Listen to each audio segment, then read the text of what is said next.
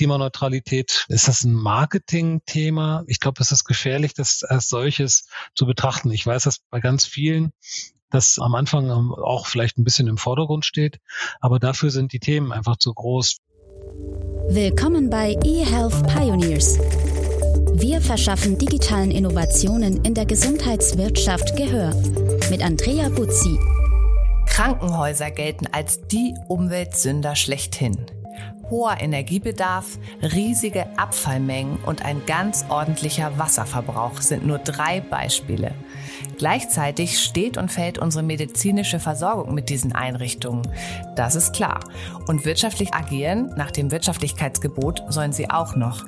Kalkulierte Finanzentscheidungen und emotionale Nachhaltigkeitsgedanken zu kombinieren, das klingt nach Konfliktpotenzial. Mein heutiger Gast, Hafid Rifi, hat es trotzdem gemacht. Er ist seit 2009 bei Asklepios tätig, seit 2016 als CFO der Asklepios Kliniken und inzwischen auch stellvertretender CEO. Dass er Wirtschaft denkt und lebt, hat der studierte Diplom-Volkswirt vor seiner Zeit bei Asklepios als Steuerberater und Wirtschaftsprüfer bewiesen. Gleichzeitig ist er Nachhaltigkeitsbeauftragter und verbindet so Finanzen und Ökologie auf eine Art, die man so vielleicht eher nicht erwartet hätte dass es manchmal gar nicht so einfach ist, beide Themen unter einen Hut zu bekommen, wo es für die grüne Strategie bei Asklepios langfristig hingeht und was das alles mit Butter zu tun hat, darüber sprechen wir heute. Herzlich willkommen, Hafid Rifi. Herzlichen Dank für die freundliche Einladung, liebe Frau Butzi. Kommen wir direkt zu einer großen Schlagzeile aus Januar. Ich konnte da leider nicht widerstehen. Da hieß es, Asklepios nimmt Kassenpatienten die Butter vom Brot. War das eine ökologische oder eine finanzielle Entscheidung? Das war eine eine gemischte Entscheidung, würde mhm. ich mal sagen. Also tatsächlich ist ja Butter vom Brot zu nehmen eine sinnvolle Sache, wenn man da jetzt mal aus ernährungsphysiologischen Blickpunkt äh, drauf guckt, dass die Butter jetzt auch gerade äh, unfassbar teuer geworden ist, ohne dass sich unsere Entgelte irgendwie verändert haben, hat sicherlich ähm, auch eine Rolle äh, zu spielen in, bei jedem, in jedem Krankenhaus. Ganz viele andere Krankenhäuser sind diesen Schritt auch gegangen.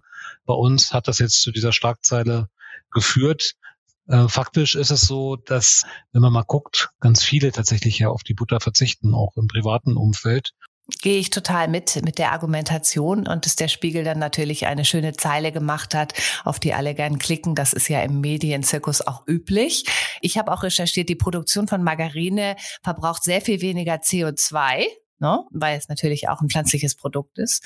Äh, insofern haben wir da auch noch ein Argument. Wir wollen ja heute über Green Hospital sprechen und da ist Asklepios ja tatsächlich auch so ein Vorreiter. Ne? Ich habe mal so ein bisschen in die Vergangenheit geguckt und es gab ja ein Green Hospital Programm, was sie mit General Electric schon 2009 aus der Taufe gehoben haben. Das sollte eine ökologische Revolution des Gesundheitswesens werden oder das auf jeden Fall vorantreiben. Ich wohne ja jetzt in Hamburg-Harburg und habe gelesen, dass die Asklepios Klinik Hamburg-Harburg ja damals tatsächlich ein Pilotprojekt war. Wie grün ist es denn jetzt dort, wenn ich hoffentlich nicht eingeliefert werde? Aber was, was erwartet mich da? Tatsächlich hatten wir das schon vor ganz langer Zeit, wie Sie es richtigerweise sagen, mit ein paar anderen Partnern auch noch dieses Thema mal aufgegriffen und sind da in verschiedene Projekte gegangen.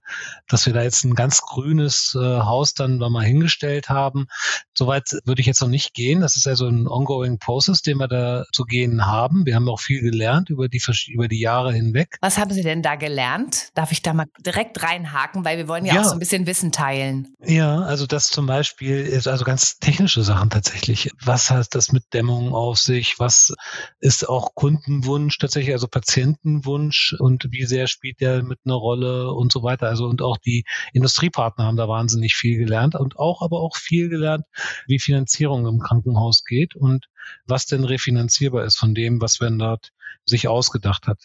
Wenn wir jetzt nach Harburg gehen, dann ist Harburg aber nichtsdestotrotz ein gutes Beispiel. Selbst wenn sie jetzt da hingehen und sagen, okay, so es sieht eigentlich aus wie, wie immer und nicht äh, so besonders Green Hospital, wenn sie das jetzt sagen würden, äh, lohnt sich ein Blick nach innen, weil wir dort tatsächlich viele, viele kleine Projekte, insbesondere in Harburg gemacht haben.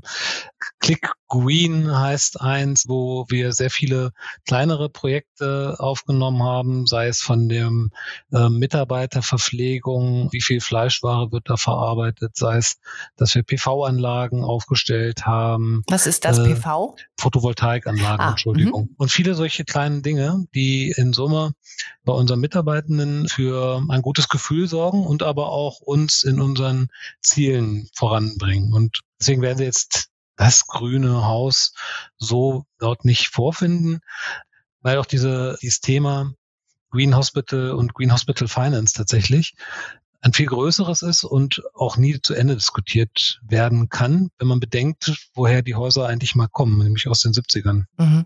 Das heißt, man müsste eigentlich neue Krankenhäuser bauen nach vielleicht auch ökologischen, nachhaltigen Gesichtspunkten. Ja, also in den 70ern hat man sicherlich ganz andere Dinge im Blick, als man das heute hat. Und wenn man sich jetzt auch anschaut, wie Krankenhäuser finanziert sind, nämlich, dass die Infrastruktur aus Fördermitteln zu finanzieren ist und die Betriebskosten aus unser aller Krankenkassenbeiträge zu finanzieren sind, dann ist klar, dass aus diesen Krankenkassenbeiträgen dieser Riesenbatzen an Infrastruktur nicht finanzierbar sein kann. Nie nicht. Und da braucht es ganz andere Maßnahmen, um, um wirklich etwas, auch die Infrastruktur, wirklich richtig, richtig grün hinzustellen. Und daran, an dem Punkt kommen alle Initiativen immer an. Wer finanziert das eigentlich? Mhm. Das ist ein Thema, was ich auch gerne noch vertiefen möchte. Bleiben wir mal bei dem Pilotprojekt in Hamburg-Harburg. Ich hoffe, ähm, das ist jetzt auch irgendwie nicht zu einseitig, aber das war so offensichtlich für mich. Da ging es ja auch darum, dass Sie gesagt haben, die erforderlichen Investitionen innerhalb von drei bis sechs Jahren wieder reinspielen zu können. Können Sie sich erinnern, hat das damals geklappt? Also es sollte ja 2013 fertig sein oder waren Sie da noch gar nicht am Ruder? Also ich war da noch nicht am Ruder. Nichtsdestotrotz kann ich sagen, dass, wie gesagt, also ein ongoing process das Ganze ist und auch diese initialen Investitionen, die da zu tätigen sind, dass wir da auch mit der Industrie noch gar nicht so weit waren, dass wir da schon über irgendeinen Return reden können. Und ähm, das wäre, glaube ich, auch total vermessen, genau aus diesen Finanzierungsaspekten, den wir eben diskutiert haben.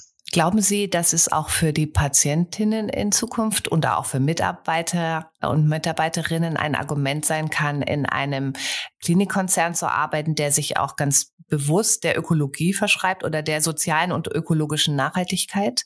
Also ehrlicherweise hoffe ich das. Und die andere ehrlicherweise ist, äh, dass das schon passiert. Also wir kriegen ganz viele Rückfragen, auch alleine in Finance Departments, den ich jetzt hier vorstehe, wird genau so eine Frage von zukünftigen Mitarbeitenden gestellt, wie wir eigentlich aufgestellt sind, wie wir uns grüner, noch grüner gestalten, wie wir an die Zukunft denken. Und die lesen ganz häufig im Vorhinein, bevor sie hierher kommen, unseren Nachhaltigkeitsbericht. Und das freut mich natürlich, dass, dass das Thema so äh, gesellschaftlich auch so relevant ist. Das ist finde ich eine schöne Entwicklung tatsächlich. Ja, man kann ja auch sagen, dass Finanzen eher so die Kopfsache sind und das Thema Nachhaltigkeit äh, hingegen für viele Menschen eine Herzensangelegenheit. Und für Sie war das ja auch eine ganz bewusste Entscheidung, die Ökologie auf Chefebene anzusiedeln, wenn ich das richtig gelesen habe, speziell im Finanzbereich. Warum ist das wichtig? Ich betone immer gerne, dass wir gar nicht so sehr jetzt nun die Ökologie ins Auge nehmen. Wir haben ähm, uns bewusst das Thema IS und G ins Auge genommen, also Environmental, Social und Governance-Themen, weil wir seinerzeit gesehen haben, dass unsere Investoren, unsere ähm, Fremdkapitalinvestoren und die wieder nun getrieben von den Regulatoren die die auf ihrer Seite haben, also die Bankenregulation, sehr früh schon anfing, 2016, 15, 16, anfing, den Green Deal zu übersetzen der EU in weitere Regulationen für Banken und dieses Sektors. Und es war irgendwie absehbar, dass die Banken das nicht alleine werden managen können, sondern dass die natürlich dann ihre, ihre Schuldner dort dann auch mit dem Thema befassen werden. Und so kam es dann auch. Und so haben wir dann also recht früh schon 2017 angefangen, uns mit dem Thema auseinanderzusetzen und 2018 dann unseren ersten Nachhaltigkeitsbericht verfasst, wo wir viele Projekte gepoolt haben und werden, hoffe ich, immer besser ähm, in dem Themengebiet und immer umfassender. Und das Thema wird auch immer größer und siehe da, tatsächlich spielt das immer mehr eine Rolle, wie die ESG-Strategie und auch Organisation eines Unternehmens ist bei sowas Banalen wie einer Kreditvergabe. Das wird ja auch immer mehr zum Entscheidungskriterium, wo Geld hinfließt. Und äh, ich glaube, wenn ich mich recht entsinne, wird es auch irgendwann mal Pflicht, dass eine gewisse Aktivität an Nachhaltigkeit dann auch von den zum Beispiel börsennotierten Unternehmen oder fremdfinanzierten Unternehmen auch nachgewiesen werden muss, um in gewissen Fonds zu landen und so weiter. Absolut, das ist genau das, ne? Das ähm, A, um in gewissen Fonds zu landen und B, ähm, wenn sich jetzt eine unserer Banken zum Beispiel vornimmt, klimaneutral zu sein, dann zählen die mit rein, dass sie auch klimaneutral finanzieren. Okay, so ähnlich wie Lieferketten, ne, Gesetz. Ganz ähnliches Thema, richtig, ja. Und das heißt, das heißt, dass wir also klimaneutral sein müssen, um den Banken Klimaneutralität versprechen zu können. Verstehe. Wie gehen Sie denn mit potenziellen Konflikten zwischen dem Wirtschaftlichkeitsprinzip, was ja Krankenhäusern auferlegt wird, weil ne, immerhin werden ja tatsächlich unsere Krankenkassenbeiträge dafür verwendet, und den Mehrkosten für nachhaltige Investitionen um? Das ist eine richtig gute Frage, die auch äh, regelmäßig heiß diskutiert wird. Tatsächlich bei uns auch natürlich am Anfang dieses Prozesses sehr stark diskutiert wurde und wo auch ein bisschen, wenn man so von außen drauf guckt, die, die Schizophrenie jetzt in meiner Person irgendwie zutage treten mag. Scheinbar. Ja, Sie sind ja da in Personalunion für beide Bereiche zuständig. Also eigentlich könnten Sie ja dann auch die Hand heben für beide Bereiche, sowohl finanzielle als auch nachhaltige Entscheidungen, ein bisschen in Einklang bringen. Oder fühlen Sie sich da eher so zerrissen dann wahrscheinlich? Da wollte ich hinaus. Tatsächlich ist es häufig so, dass Ökonomie der Ökologie folgt. Mittlerweile fast noch häufiger, weil die Preisentwicklung sich dahin entwickelt hat. Wir rechnen ganz genau tatsächlich bei jeder Investition oder bei Investitionen, die wir jetzt zum Beispiel für Environmental-Themen ins Auge fassen, rechnen wir schon sehr genau, ob sich das lohnt oder nicht. Wie kurzfristig muss sich das denn lohnen? Gute Frage. Also unser klassischer ROI sind so fünf Jahre. Ich glaube, bei solchen Themen kann man da durchaus was Längeres zulassen, zehn Jahre, je nach nachdem, was es jetzt ist für eine Investition natürlich. Wir diskutieren ein Abfallthemengebiet gerade. Das wird sich niemals in drei Jahren oder so rechnen. Aber klassischerweise sollte sich eine, Investition eigentlich nach fünf Jahren gerechnet haben. Wenn das funktioniert, dann ist gut, dann ist es fast ein Low-Burner. Wenn es länger ist, dann muss man schon gute Argumente finden. Das gilt aber für alle in unsere Investitionen tatsächlich. Asklepios möchte ja mit seinen mehr als 150 Kliniken zum Beispiel auch Abfall reduzieren, CO2-Emissionen verringern und den Wasserverbrauch senken. Um das Thema Abfall ging es schon bei mehreren Recycling- und Innovationsprojekten mit externen Partnern. Gibt es da was zu berichten? Wir haben jetzt kürzlich beschlossen, ähm, dass wir beispielsweise unsere Getränkeversorgung für die Patienten umstellen und das auf einen recycelbaren Weg umstellen. Das heißt also, das sind dann zwar Flaschen, die aus Plastik sind, die wir aber in einem Recyclingprozess, auch zertifizierten Recyclingprozess geben, sodass da immer das Gleiche bei äh, rauskommt. Fast noch druckfrisch ist ja die neue ESG-Strategie der Asklepios Kliniken. Anfang März veröffentlicht. Explizit genannt wurde hier auch das ambitionierte Ziel, Achtung, bis 2040 klimaneutral zu operieren. Jetzt habe ich so ein bisschen verstanden, dass es sehr viele Gedanken und Thinking gibt, aber so richtig in der Realität ist da noch nicht so viel angekommen. Rechnen Sie dann tatsächlich auch mit so einer Art exponentieller Innovationsrevolution? Weil da muss ja dann wirklich jetzt auch viel passieren. Ne? Und wo sehen Sie vor allen Dingen im aktuellen Tagesgeschäft das größte Potenzial für Verbesserung? Also viel Think und viel Tank. Ne? Ähm, das bezog sich tatsächlich vor allem auf dieses Themengebiet Green Hospital und was diskutieren wir da mit der Industrie. ESG ist ja viel größer gedacht, das muss man ja und es, genau und ist auch viel, sagen. Also ist was anderes gedacht und auch viel mit, was wir von uns aus tatsächlich auch mit vielen, vielen einzelnen Projekten auch hinterlegt haben. Da ist schon, da sind wir weit über Think und Tank hinaus. Und wir haben, was das Energiethema angeht und die Klimaneutralität ist ja vor allem ein Energiethema, da haben wir ganz viele Maßnahmen, und sei es nur eine LED, dass wir überall LEDs einfahren, dass wir unsere Serverräume in der IT ausstatten, dass sie weniger äh, Strom verbrauchen, dass wir Blockheizkraftwerke ans Netz bringen, dass wir diese Blockheizkraftwerke ready machen für Wasserstoffnutzung und ähm, für grünen Wasserstoff idealerweise, wenn der denn mal da ist. Also dass wir uns darauf vorbereiten, auf das, was da mal geplant ist, dass wir mit unserem Stromanbieter in Diskussionen sind, wie grün eigentlich der Strom ist, den wir dann noch einkaufen müssen und, und solche Sachen, sehr konkrete Sachen, so dass wir da sehr sicher sind, dass wir da 2040 tatsächlich auch klimaneutral werden agieren können. Mhm. Wenn ich jetzt mal so einen Zeitstrahl habe, beziehungsweise so einen Strahl, der so von 0 bis 10 geht und Sie sollten sich da einordnen für Asklepios, wo Sie da schon sind, also in welchem Stadium der Transformation zu einem klimaneutraleren, aber insgesamt auch sozialeren, nachhaltigen Klinikkonzern. Das geben Sie mhm. sich ich bin immer selbstkritisch, was das angeht. Da bin ich ein ganz schlechter. Eine 5, eine 6, eine 6 vielleicht. Ja. Okay, gutes Mittelfeld. Weil ähm, Asklepios ist ja nun auch einer der großen Klinikgruppen in Deutschland. Und äh, ich finde auch, dass sie ja als Unternehmen auch so eine gewisse Vorreiterrolle haben und natürlich auch so ein bisschen Ideen, Standards, Innovationen auch mitgestalten können. Sehen Sie das auch so? Kriegen Sie das auch so gespiegelt oder sind Sie da so ein bisschen auch der Kämpfer auf weiter Flur? Ja, ich glaube, das gehört ein bisschen dazu, dass man dann auch Kämpfer auf weiter Flur ist und auch ein bisschen vorpreschen muss. Ich meine, wir haben 50.000 Vollkräfte im gesamten Konzern, die hier tätig sind bei Asklepios. Das ist schon eine große Zahl, Wahnsinn, klar. Ja. Und da haben wir natürlich auch eine Verantwortung. Klar, das wäre jetzt vermessen zu sagen, da nö, sehen wir so nicht.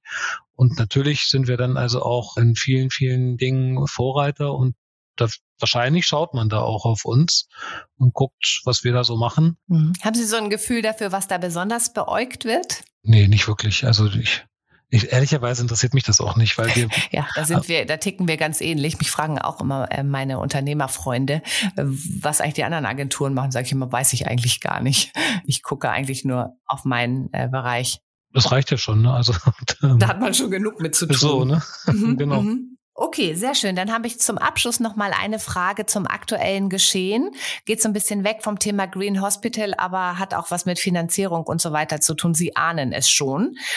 Was sagen Sie als Vertreter eines der größten privaten Klinikkonzerne zur Krankenhausreform von Bundesgesundheitsminister Karl Lauterbach? Das hört sich doch erstmal ganz klug und effizient an, oder? Der, der Titel an sich, so wie Sie ihn vorgelesen haben, hört sich wahnsinnig gut und schlau an. Und nach der Butter ist das tatsächlich das, was ich erwartet hatte. Ja, danke. Bitte. Ich glaube, das, was jetzt an Vorschlägen da liegt, ist das, was an Vorschlägen äh, von einer Regierungskommission ja erarbeitet wurde. Und was jetzt gerade diskutiert wird, und wo auch ganz viele Länder ja gestern erst ihren, ja, ihren Unwillen sehr deutlich zum Ausdruck gebracht haben. Und ich bin mir sicher, das wird so nicht kommen, wie das da jetzt mal geplant war.